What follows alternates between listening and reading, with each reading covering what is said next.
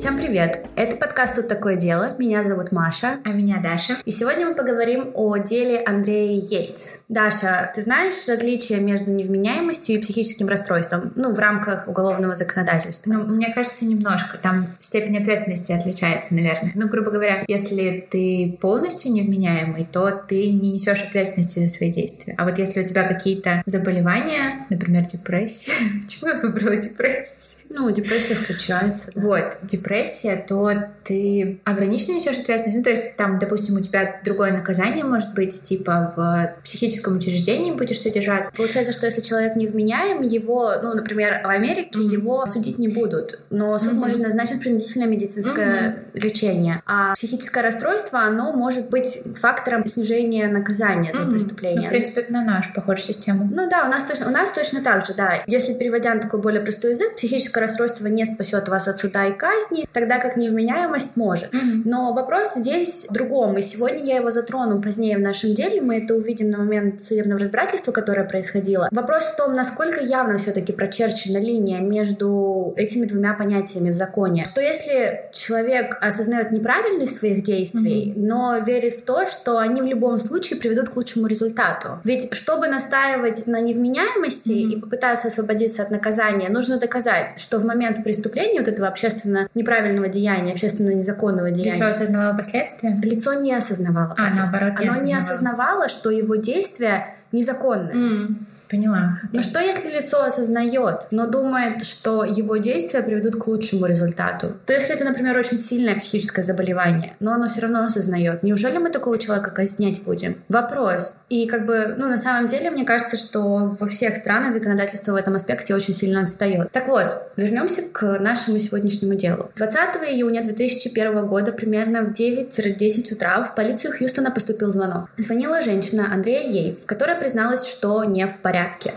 На вопросы, что случилось, она не отвечала, просила просто прислать полицейских к ее дому. Оператор ее спросила, вам нужна скорая помощь? Она сказала, нет, мне нужен полицейский. Потом подумала, сказала, да, отправьте скорую. В чем проблема? Мне просто нужно, чтобы вы приехали. Ваш муж там? Нет. А в чем проблема? Откуда они знают, что у нее есть муж? Женщина в возрасте 39 с лишним, ну там 35 лет, они, видимо, предполагали. Она mm-hmm. спросила, видимо, для того, чтобы узнать, может быть, он рядом угрожает mm-hmm. ей, никто не знает. На вопрос, в чем проблема, она ответила, опять же, мне нужно, чтобы вы приехали. После этого Андрея позвонила своему мужу, менеджеру по проектам, работающему в НАСА. Так oh, что, все да. серьезно. Она попросила его вернуться домой. Он спросил ее, что-то случилось? Андрей ответила «да». Он говорит с детьми? Она сказала «да». Сколько? Всех. Даша. Что? Когда два, полицейских приехали в дом, их застигла ужасная картина. Андрея Йейтс утопила своих пятерых детей. А муж знал? Потому что он спросил, сколько она утопила, типа всех или только одного из них, что? Итак, да, мы смотрим вопрос того, знал ли муж и что же произошло, чуть позже. Сначала я расскажу о том, что случилось, а потом мы углубимся в то, что же происходило в этом доме, в этой семье, и что же происходило с Андреем Яйц. Сначала я приведу обрывки семичасового допроса, происходившего в момент, ну, как раз-таки сразу после преступления, потому что только из него мы знаем, что на самом деле произошло. А в этот момент у меня максимально отвлеченный вопрос. В этот момент уже был была отменена смертная казнь? А, это было в Техасе. В Техасе. А, там же... по штатам, да. Да, по штатам, и в Техасе очень сложно. Сторона обвинения требовала к смертной Смерть. казни. То есть в Техасе была смертная казнь? Да, mm-hmm. и, по-моему, до сих пор есть. До сих пор? Да, да. Просто женщин казнят редко. Я не уточняла этот момент, но она, mm-hmm. по-моему, до сих пор есть. Итак, в тот день Андрея проснулась в 8-10 утра. Ее муж, шестимесячная дочь Мэри и два сына Люк и Пол уже не спали. Она проводила мужа на работу, потом она набрала ванну. Это важно, почему, я немного позже тоже скажу, но она набрала ванну, mm-hmm. то есть все посчитала. А на допросе сержант спросил ее, каковы были ее намерения, когда она набирала ванну, и Андрея призналась сразу же, что ее единственным намерением было утопить детей. То есть она сразу же, набирая ванну, осознала, что она хочет утопить своих детей? Она для и этого малышку тоже? Да. Сначала она утопила Пола, которому было три с половиной года. Это Потом... средний или это старший? Средний. Потом был Люк, ему было два. Следующим, по ее словам, был Джон, ему было пять с половиной лет. Подожди, а сколько у нее всего было детей? Я думала, трое. Пять. А, пятеро? Да. Она утопила Джона в пять с половиной лет, затем уложила их всех в кровать. Следующая После была... того, как они уже умерли? Да, она уложила их в кровать. Следующая была Мэри, ей было шесть месяцев. Ее Ужас. она оставила в ванной. Затем в ванную зашел Ноу, которому было семь лет, и спросил, что случилось с Мэри. Он понял, что что-то не так, брак и попытался убежать, но Андрея его схватила и утопила тоже. Она оставила плавать его в ванне, а дочку положила в руки пятигодовалому ребенку в постель. Жесть. Затем она как раз-таки позвонила в полицию. Примерно сразу же после полицейских приехал ее муж Расти. Говорят, что он был просто разбит, раздавлен, он не понимал, что происходит. Он упал на траву, он пил землю, он плакал, а потом начал ходить от двери к окнам, пытался увидеть Андрея в доме и повторял, мол, как, как ты могла сделать это, что ты сделала, зачем, и, ну, вообще не мог успокоиться. Именно поэтому ее вывели через заднюю дверь, чтобы она не столкнулась с мужем и не было конфликта никакого. Мгм. Добавок это дело, ну, естественно, практически сразу же получила Мгм. очень громкую огласку. А она сразу же утопила детей после того, как муж ушел на работу? Об этом не уточнялось ни в одном источнике, но, как я понимаю, да, он проснулся с некоторыми, некоторыми Мгм. детьми, ушел на работу, и она после завтрака Сразу же. пошла набирать ванну. Жесть. Да, дело всех шокировало, тут удивляться нечему. Люди перестали понимать, что происходит и как на это реагировать на следующий день особенно, потому что прошла пресс-конференция, где ее муж Расти, держа семейную фотографию, признался, что сочувствует жене. И я цитирую, он сказал, «Я поддерживаю ее. Это очень тяжело, и я разрываюсь». Одна сторона меня, как вы знаете, винит ее, потому что она сделала это, а другая говорит, что нет, потому что это была не она, она была не права. И вы знаете, у нее был психоз, побочные эффекты ее депрессии, которая и привела к этому. У нее была депрессия? Ну В да, плане подтвержденной врачами депрессия или... у нее было много чего, и на самом деле диагноз очень долго не могли поставить, и Мгм. поставили уже нормальный диагноз только после. Итак, в документалке Killer Woman A Mother's Madness, по которой, кстати, в основном и будет сегодняшний мой рассказ. Это фильм или сериал? Документалка, фильм, од- одна маленькая, 40 минут. Там А, есть 40 несколько, но это самое старое и самое интересное, как мне Мгм. кажется. Ее адвокат в этой документалке признался, что ее единственным вопросом первым было это, ну не единственным, но все они на самом деле об одном. Она спрашивала, какая будет наша позиция, мы будем настаивать на виновности или невиновности, и когда меня казнят. То есть она понимала, что она не права, что она сделала очень Мгм. плохое, и она готова была за это умереть. А как она вообще эмоционально после этого себя вела? То есть она сожалела или она была... Ну, какие эмоции она вообще показывала? Ну вот как раз-таки в этой документалке снялся психиатр защиты, и она Мгм. сказала, что Андрея, когда она ее увидела в тот день, она была одна из самых больных людей, которых она видела, потому что она не мылась несколько дней, у нее были грязные волосы, она была одета в эту тюремскую одежду, э, эта футболка с нее просто спадала, Мгм. это видно будет на фотографиях. На ней не было бюстгальтера, как она отметила, что, кстати, очень странно, но не было и не было, что там такого. И вдобавок она вся дико тряслась.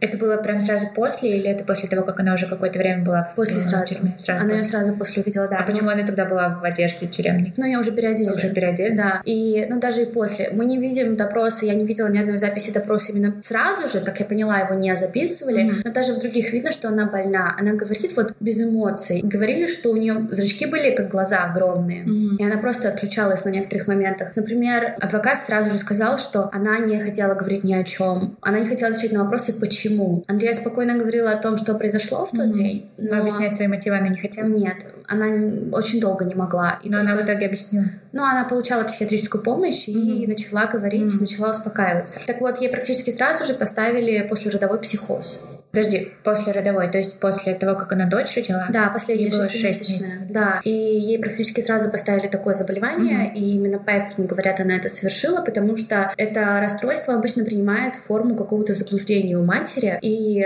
самое страшное в этом расстройстве в том, что заблуждение в какой-то степени касается ребенка. Некоторые матери боятся, например, спать своего ребенка, потому что они думают, он утонет, а некоторые, допустим, боятся его кормить, потому что они думают, он подавится. Мгм. И как бы у женщины вообще может быть разные представления касательно своего ребенка, но обычно ничего хорошего в этом нет, и оно принимает разные формы. Ну, это ужасно. Это Ну, то ужасно. есть потому что- после, после родов ты можешь испытывать какие-то негативные чувства к ребенку, ну, типа Да. ненависть. Да. Но в каком ключе? То есть я ненавижу его, потому что там мое тело никогда не будет прежним, или в каком ключе? Ну вот послеродовая депрессия Мгм. простая, как я понимаю, это да, мол, я не знаю, у меня нет ребенка, но как я понимаю, это больше, да, там, Типа усталость. усталость, у Да. меня ничего не получается, Да. ребенок постоянно плачет, вот Мгм. это вот, это тебе жизнь не в радость. Мгм. А послеродовой психоз это именно заблуждение, это именно страх или ненависть, или там тебе хочется его убить, или наоборот тебе хочется его спасти. А почему тебе хочется его убить? Психика, Просто так? да. Я думала, может быть, потому что мир очень жесток, и ты не хочешь, чтобы Ну, твой ребенок тоже, да, возможно, да. Ну,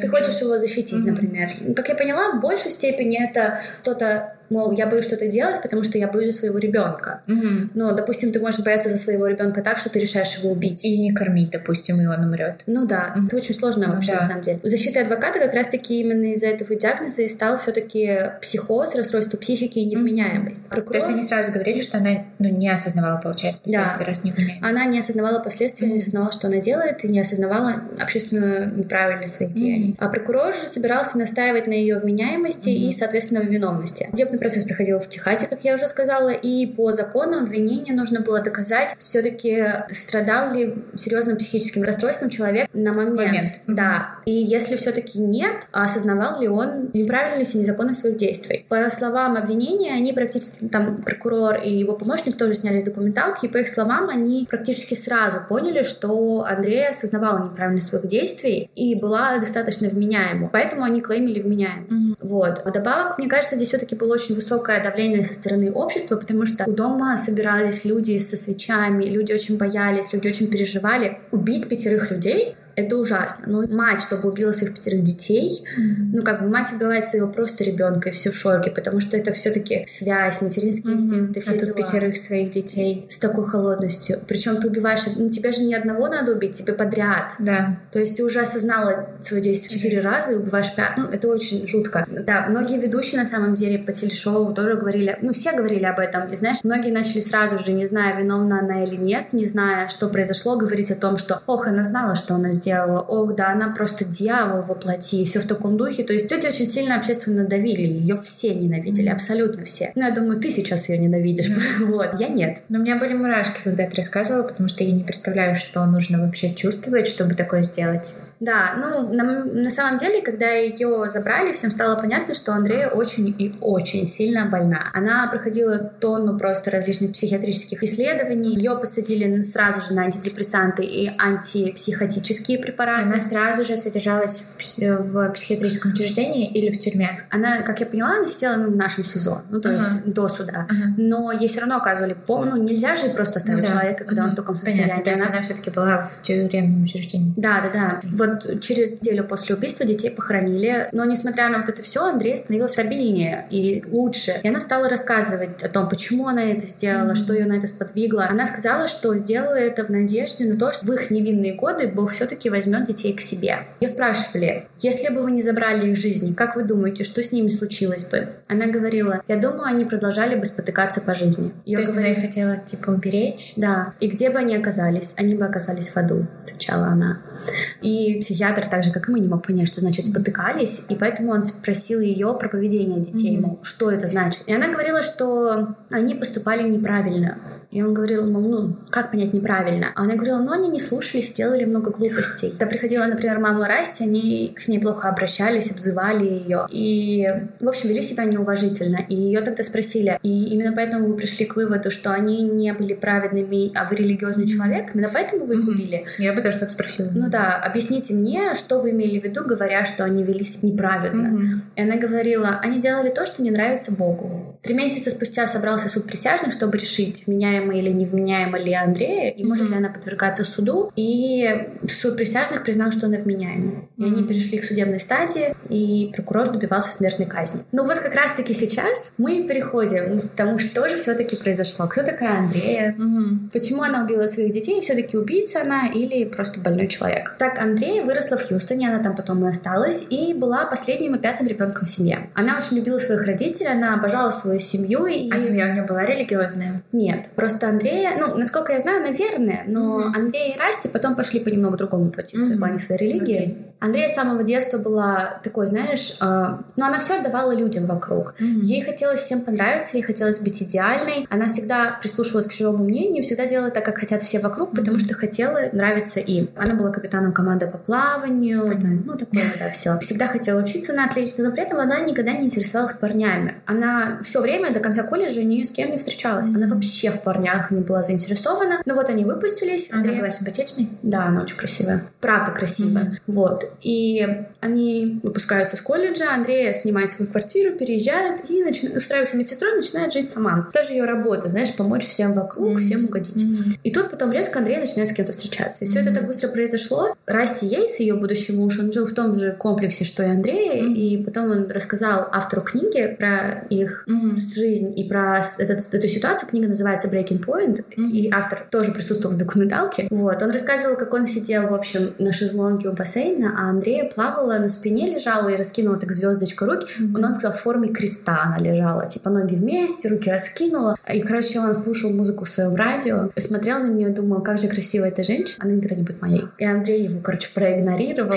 вылезла с бассейна и ушла. И Расти не мог вообще никак собраться и подойти к ней, с ней познакомиться. Но потом Андрея сама она сама решилась, подошла к нему. Угу. Да, и они начали встречаться. Они встречались три года вместе и поженились.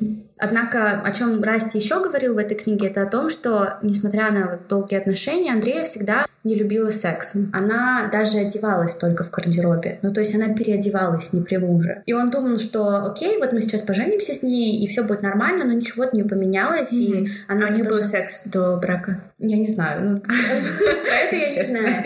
В любом случае, до первой годовщины у них рождается ребенок. Ну, то есть практически в одно и то же время. То есть, ну, все у них получилось хорошо. И это был новый, их первый сын. И перед Андреем сразу же после родов дает выбор, возвращаться на работу или нет. И многие тут скажут, что она бы хотела, наверное... Я сама скажу, что, ну, я считаю, она бы хотела вернуться на работу. Но Расти говорил, что нет. Мол, мы это обсуждали, он дал ей выбор, делай, что хочешь. Она сказала, я не вернусь на работу, я теперь мать, я останусь дома и буду домохозяйкой. И ну, и она и осталась дома. Но вот даже автор книги говорил, что на самом деле Андрея хотела всем угодить. Mm-hmm. И даже если бы она хотела вернуться на работу, она бы не стала, если Расти бы захотел, чтобы она сидела дома. Mm-hmm. То есть, возможно, он ей сказал, типа, сиди дома, и она согласилась? Ну, даже если они это обсуждали, ну, понятно, что ему хотелось, наверное, mm-hmm. все-таки, чтобы она дома сидела. Вот. Андрей увольняется, и все было бы прекрасно, но внутри у Андрея начинает что-то происходить не то в голове. Ей начинает постоянно казаться везде нож. Она начинает думать о ноже, она начинает его видеть, она начинает,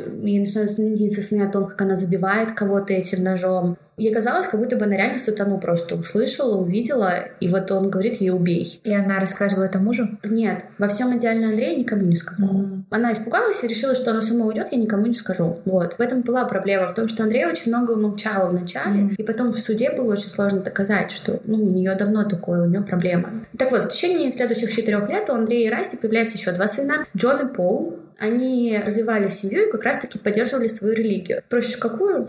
Так вот, у нас ребята следовали ну как сказать, религии уличного просветлителя, а, очередного, очередного проповедника уличного. Ох. В общем, да, они познакомились. Я думала, что это типа христианство. Не-не-не, все слишком просто было тогда. Они познакомились на ранней стадии либо своих отношений, либо Расти привел эти вот познания в их mm-hmm. отношения. Ну да, этот проповедник был бывшим футболистом, а его жена черлидершей. Mm-hmm. Они три десятка лет путешествовали по стране со своими шестью детьми и пытались обратить людей в свою религию на улице. Ну то есть... А что у них было? В чем суть была их религии вообще? Он агрессивно проповедовал. И вот я не могла до конца понять, что именно он проповедовал. Ну, это типа было как христианство, но, наверное, все-таки с таким, ну, католичество, может быть, но с таким уклоном во что-то плохое и негативное. Типа? Ну, типа в то, что мы все попадем в ад, мы все плохие, mm-hmm. мы все плохие. Он даже носил маску такую вот стрёмную маску дьявола. И общался он со многими через видеосвязь, ну, он снимал, mm-hmm. ну, то есть тогда же не было видеосвязи, он снимал типа кассеты, отправлялся mm-hmm. и писал письма. И делал это потому, что, ну, им приходилось разъезжать, за ними велось уголовное преследование, они даже из своего родного штата Мичиган уехали, потому что за ними велось уголовное преследование. Ну, то есть, как бы, ребята не очень хорошие. И он, например, особенно любил общаться со своими последователями так. Они писали ему письма, рассказывали о своей жизни, там, о своих поступках, а он отвечал им не типа, ну ты молодец, продолжай верить, все дела. Он отвечал типа, ты говно. И начинал просто все их действия разбирать вот так вот по полочке, раскладывать в негативном смысле и говорить о том, какие они все-таки все плохие. И что они все попадут в ад. Да.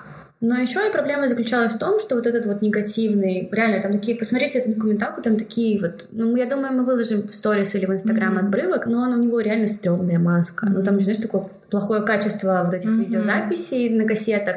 И вот он, да, он говорил о том, что все попадают в ад, на небеса попадают очень мало кто и только избранные. Вдобавок он mm-hmm. поддерживал аскетичный образ жизни. Он утверждал, что иметь работу mm-hmm. и жить в доме, ну это вообще просто, это участвовать в сатанинском заговоре. Ну это вообще против Бога, вы, вы выступаете, вы что? И, наверное, это и побудило все-таки Расти и Андрею съехать из своего хорошего дома, mm-hmm. ну как бы помощник там проектов НАСА, переехать в маленький дом на колесах. Mm-hmm. Да, а когда у них появился третий сын, и Андрея стала еще ближе к семье проповедника, они переехали еще меньше площадь, они переехали в переделанный автобус. Ну, то есть, из, вот, ну, как бы, ты представляешь, mm-hmm. их там сколько, четверо уже живет? Mm-hmm. Ну, четверо детей, и они вдвоем, шесть человек в маленьком переделанном автобусе. Ого. Да, и на Андрея это, конечно же, дико давило. Во-первых, она занималась детьми самостоятельно mm-hmm. все время. Они даже в школу не ходили, она их учила сама. Да, там вот эта вот прешкола американская. Mm-hmm. Ну, садик наш. Mm-hmm.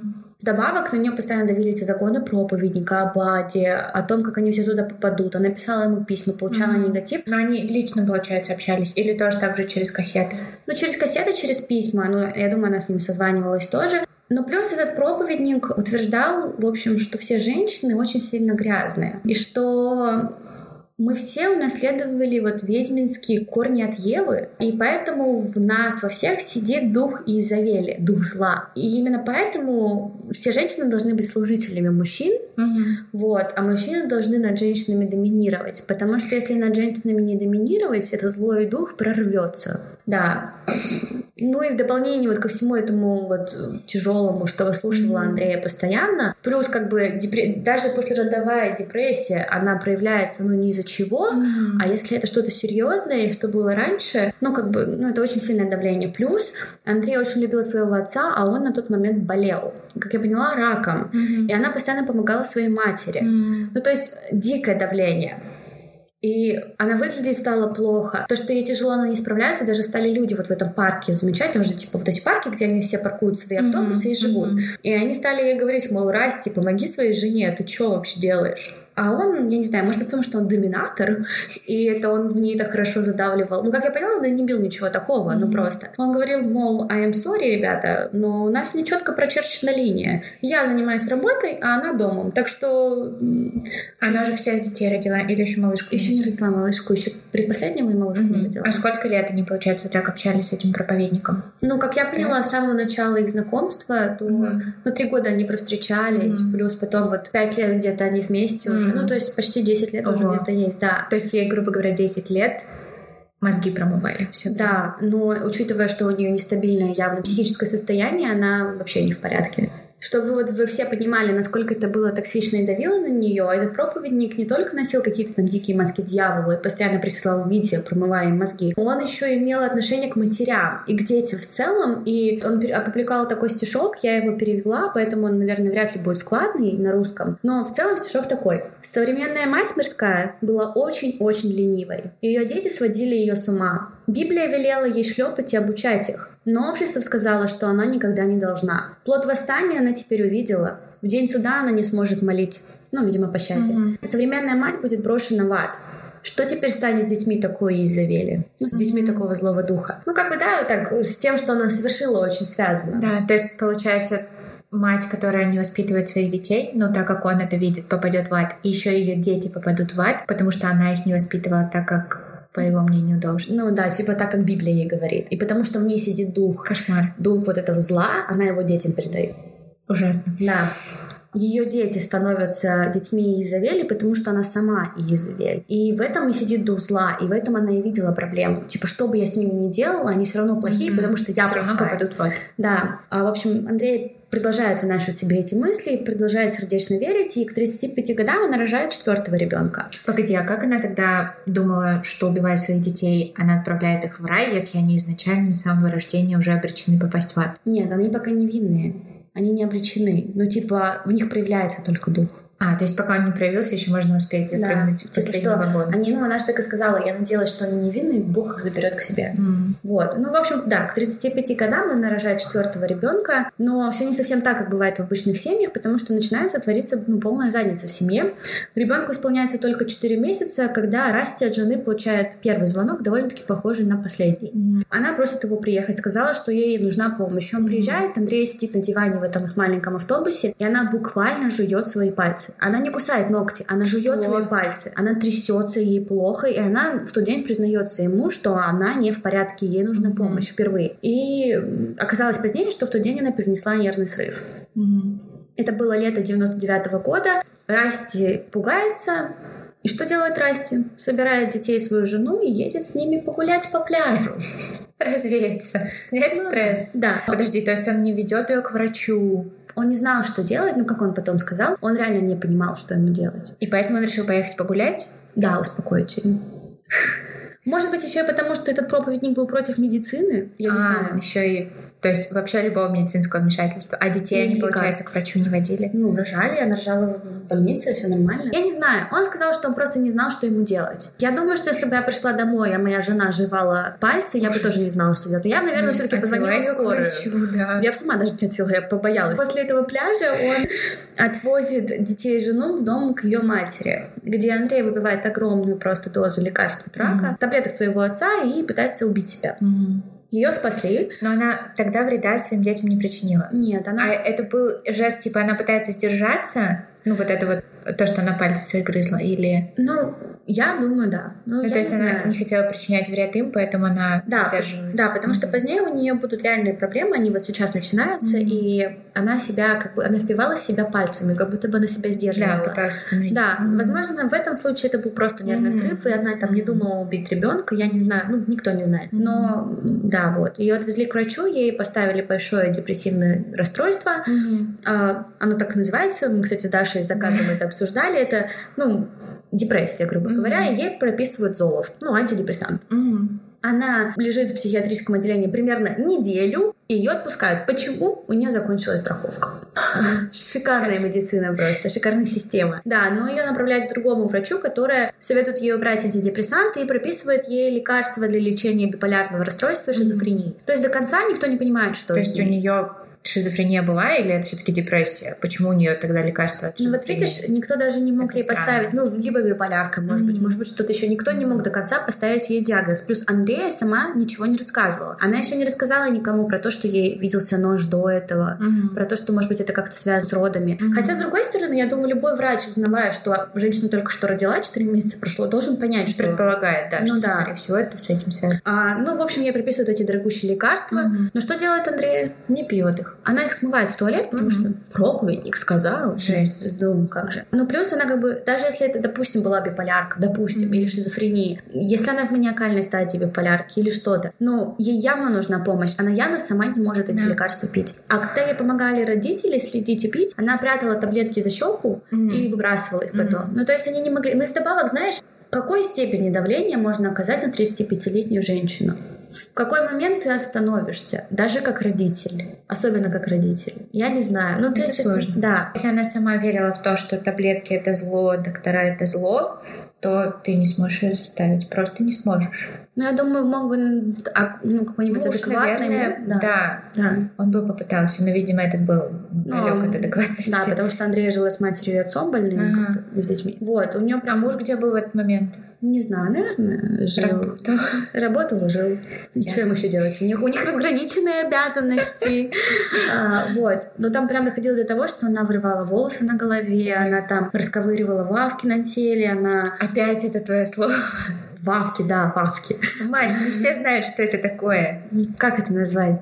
Ранки. Да, хорошо. Она расковыривала ранки, она впивала себе ноги ногтями, но вот как будто бы себя сдерживала, и к ней вернулись галлюцинации про нож. Ну, то есть mm-hmm. ее прям по-жесткому укрыло. В один момент она даже попыталась себя порезать горло, потому что она боялась, что она нанесет вред другим. И она стояла ватной, вот так прислонила горло к, к шее, mm-hmm. и в этот момент заходит ее муж Расти. И он начинает с ней, ну, он выбивает этот нож, mm-hmm и как бы он понимает, что ну так нельзя дальше, и Андрея помещают в частную клинику, mm-hmm. он ее отвозит, прописывает просто огромную дозу лекарств, которые применяются при психозе. Mm-hmm. Ну, то есть, видишь, там биполярка, шизофрения, психоз, но они, да. И она начинает постепенно открываться, говорить, у меня уже такое было, мне уже виделся нож, все дела, mm-hmm. и врачи как бы начинают видеть более такую, ну, систему какую-то, да. Ей ставят большую депрессию с психозом. Позднее психолог, участвовавший в процессе, проводивший оценку ее состояния, предположит, что у нее такое состояние на самом деле было очень давно. Угу. Ну, то есть вообще давно-давно-давно, и даже в школе началось. Мгм. Но при этом симптомы просто не были настолько выражены, Мгм. и она, ну, как бы сдерживала это все. А роды, послеродовая депрессия, которая часто может Мгм. перерастать в. Стригерила. Да. В дополнение, как оказалось позднее, члены семьи стали общаться друг с другом, Мгм. им стало понятно, что у них история семейная таких М. заболеваний, потому что То есть у нее наследственная. практически каждый из них Мгм. обращался самостоятельно к врачу Мгм. с попыткой вылечить свою депрессию. Понятно. Да, и как бы если это семейное, то 50-80% шанса, что женщину после родов накроет. Вот. Андрей советует шоковую терапию. А Какой год это еще раз? 60-е, 50-е? 90-е? 90-е? Ну да. Подожди, какая шоковая терапия? Я тоже была в 90-е, шоке. Ну да, да, да. Ну, учитывая, если она убила свою малышку в 2001, ну, всех детей в 2001, ну да, 90-е. И ей советуют шоковую терапию, но она, ра- ну, Расти, и она отказывается. Я так скажу, Расти она. А она пролежала в больнице где-то три недели, и потом продолжала регулярно посещать врача, но вернулась домой. Вдобавок они покупают дом и переезжают, потому что не Расти захотел, Мгм. а потому что мама Андрея сказала, слышь, Расти, хватит, все, Мгм. езжайте в дом, какой автобус, ничего такого больше не будет. Но все это время до этого, то есть все их дети жили в автобусе. Как я поняла, когда у нее случился нервный срыв, она потом с ними жила У родителей. А, у родителей. окей. Да. Через 4 месяца примерно она с Расти решает, ну, короче, таблетки действуют, все Можно нормально. не пить? Я, в общем, хочу еще одного ребенка. Врачи говорят, не надо. Не надо? Да. Но они, конечно же, не слушают, потому что они же врачи. И она перестает пить таблетки, и через 4 месяца беременеет, через 9 месяцев у них рождается ребенок. Расти объясняла это так. Если бы вам дали новый Мерседес и сказали, вот, забирай, бесплатно. Но если ты его заберешь, у тебя будет простуда пару недель, вы бы взяли? Расти сказал, конечно. Мы об этом также думали. Вот мы родим Ну, ребенка. это же другое совсем, что... Но он сказал, ну мы знали, что ее заболевание можно будет вылечить. И поэтому мы подумали, что риск оправдывается. И я такая, что? Как? Э, Да. Так вот, у них рождается 30 ноября 2001 года девочка по имени Мэри. Вот. А весной 2001 за три месяца до убийства умирает отец Андрея. От рака. Да, она за ним ухаживала, она его очень любила, естественно, на нее это сильно влияет. И Андрей перестает говорить, она перестает пить жидкость и начинает опять вырывать волосы, ну все повторяться начинает. Расти отвозит ее в клинику, потому что симптомы ему уже были знакомы, и в течение следующих трех месяцев она была в больнице два раза. Дальше все происходит еще быстрее, а Андрей ее пытается лечить, ей тут лучше, то хуже. За два дня до убийства Расти ее опять отвез в клинику и сказал, что лучше ей не становится, ей меняют дозу лекарств. Через два дня Андрей утопил своих детей. Что мне кажется просто изумительным, так это вот именно ее муж Расти. Мы вот даже сейчас за всю эту Мгм. историю видим, что не было какой-то одной вещи, которая бы взяла и сломала ее. Да. Было много. Прям процесс был. Да, которые просто повлияли на нее. А он ей особо не помогал. Ну, то есть если даже иметь ребенка было только ее идей, даже если он там на нее не давил ничего, Мгм. как здоровый человек в этих отношениях, он должен был сказать нет. А он этого не сделал. Он говорил потом, я всю ночь не мог спать, я все думал, что же произошло, и что бы я мог сделать иначе. Действительно, что бы ты мог сделать иначе? Да, и мог ли я вообще что-то сделать иначе? Я думаю, да, Расти мог. Очень многое, очень многое. Начиная с того, что после первого надо было остановиться. Я думаю, что это заметно, если человек окажется нож. Мгм. Ну, типа, человек не в себе, у него галлюцинации. Ну, погоди, она же ему не рассказывала про это. Да, но я думаю, что можно заметить. Ну да. И возвращаясь к процессу, для того, Погоди, а в итоге муж знал, что она утопит детей? Или что просто такая странная была от него фраза? Ну да, видимо, он предполагал, что Она что-то с ним сделала. может И он сделать, спросил, да. да. и он спросил со всеми или с Сколько он спросил? Она сказала Что? всех. Ну, видимо, да, вот тоже этот момент никогда не раскрывался, но мне Мгм. кажется, она, ну, она же признавалась врачам, что ей кажется. Она же признавалась, что она боится чего. Я думаю, она об этом немного говорила. Я думаю, что он понимал, что Ну, то есть, возможно, он не знал, что она именно сделала, но он понимал, что она им что-то сделала, то есть детям. Ну да, но он же спросил что-то с детьми, она сказала да. Он спросил сколько. Сразу же он спросил Сколько? сколько. Ну, то есть странно. То есть вопрос, не правда? что случилось, а сколько. Ага. Это прям, ну, жесть. Ну вот, да. Для того, чтобы Андрея могли судить, ее должны были признать психически здоровой. В документалке мне очень сильно не понравилась сторона обвинения. Это просто ужасно. Адвокат говорил о том, что он должен был доказать, что, во-первых, у Андрея было заболевание, и все вокруг знали, что оно у нее было, и, во-вторых, что она не знала, что ее действия неправильные. Но вот обвинение говорило, что там, короче, сначала была девушка, mm-hmm. которая участвовала со стороны обвинения, она чуть ли не оскорбляла Андрея. Типа эксперта?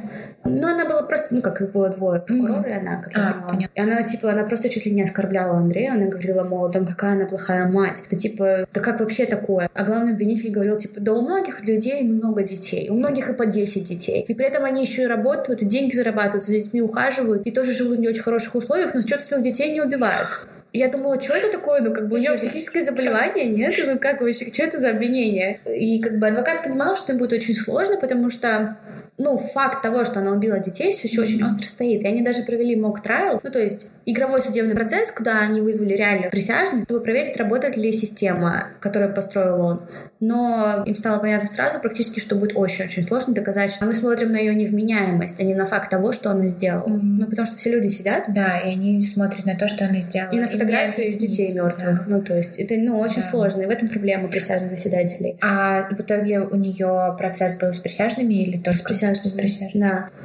Ее судили за три преступления из пяти. Два других сторона обвинения оставила на случай, если ее признают невменяемой или оправдают. Чтобы можно было по новой возбудить, получается. Да, и по новой ее судить по-другому, по другой схеме. Да. С правовой точки зрения это умно. Да. С этической это омерзительно. Да сторона обвинения должна была доказать, что Андрея знал. А им вообще можно так делать? Ну, то есть это да, же связки? Конечно. Нет, ну они... Отдельно? Да. Опять. Сторона обвинения должна была доказать, что Андрея знала, что ее действия неправильные. Mm-hmm. Они опирались на имеющие доказательства в деле, и все. А одним из важных факторов как раз-таки было то, что она набрала ванную. Mm-hmm. И то, что она к этому преступлению подготовилась. Что она выбрала последовательность, которой будет топить детей. То есть сначала она, не, она начала не со старшего нового, потому что она понимала, что он может спастись и убежать. А если все другие не умерли, он их предупредит. И хотя бы пятилетний их ребенок сможет убежать тоже, испугавшись. Поэтому она начала с младших. И тот факт, что она утопила всех пятерых, они этим фактом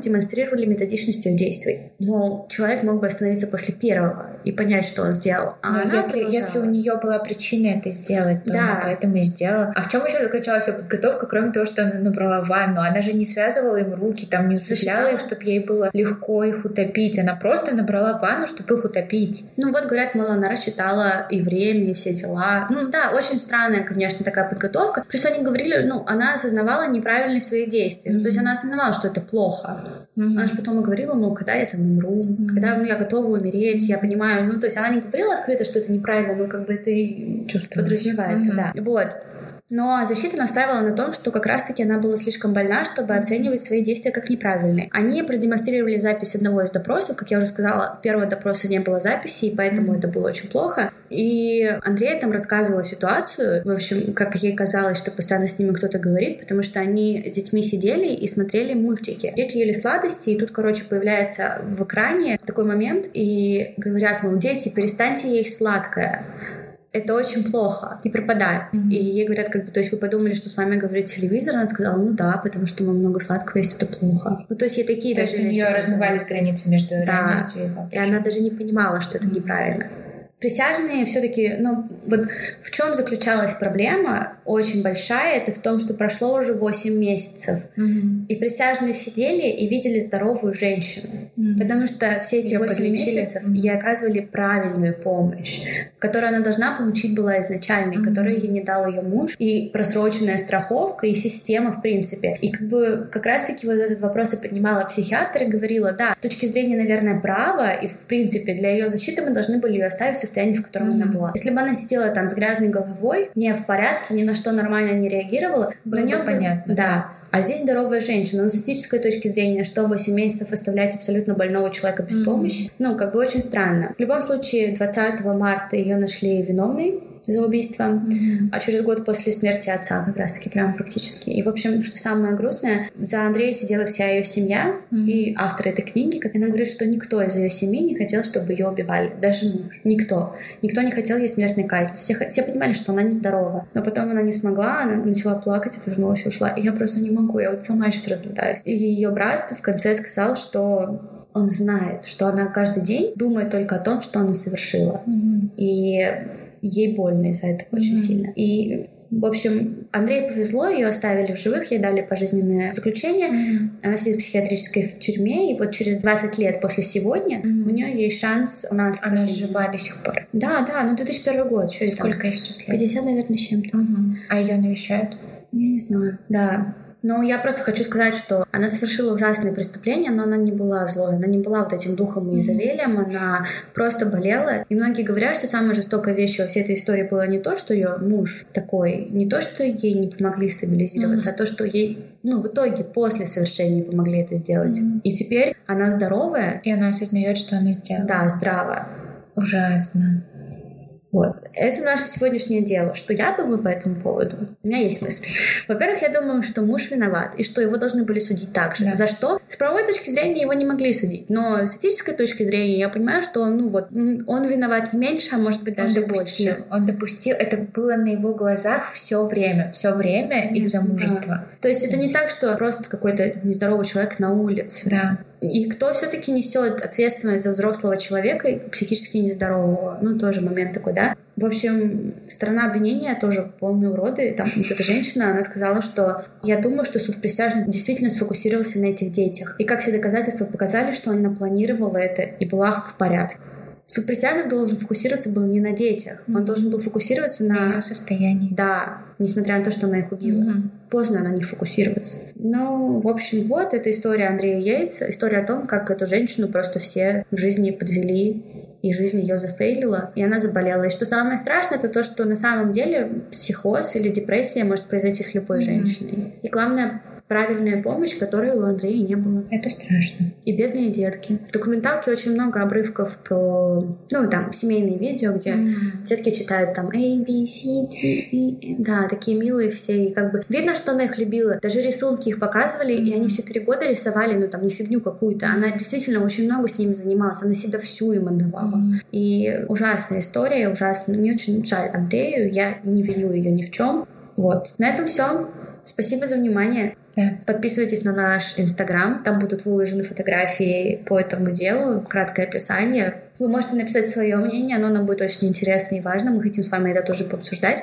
И ссылочку на документалку, которую Маша упоминала, мы к описанию к подкасту напишем обязательно. Ставьте нам оценки в Apple подкасты, советуйте друзьям. Увидимся в следующем выпуске. Пока!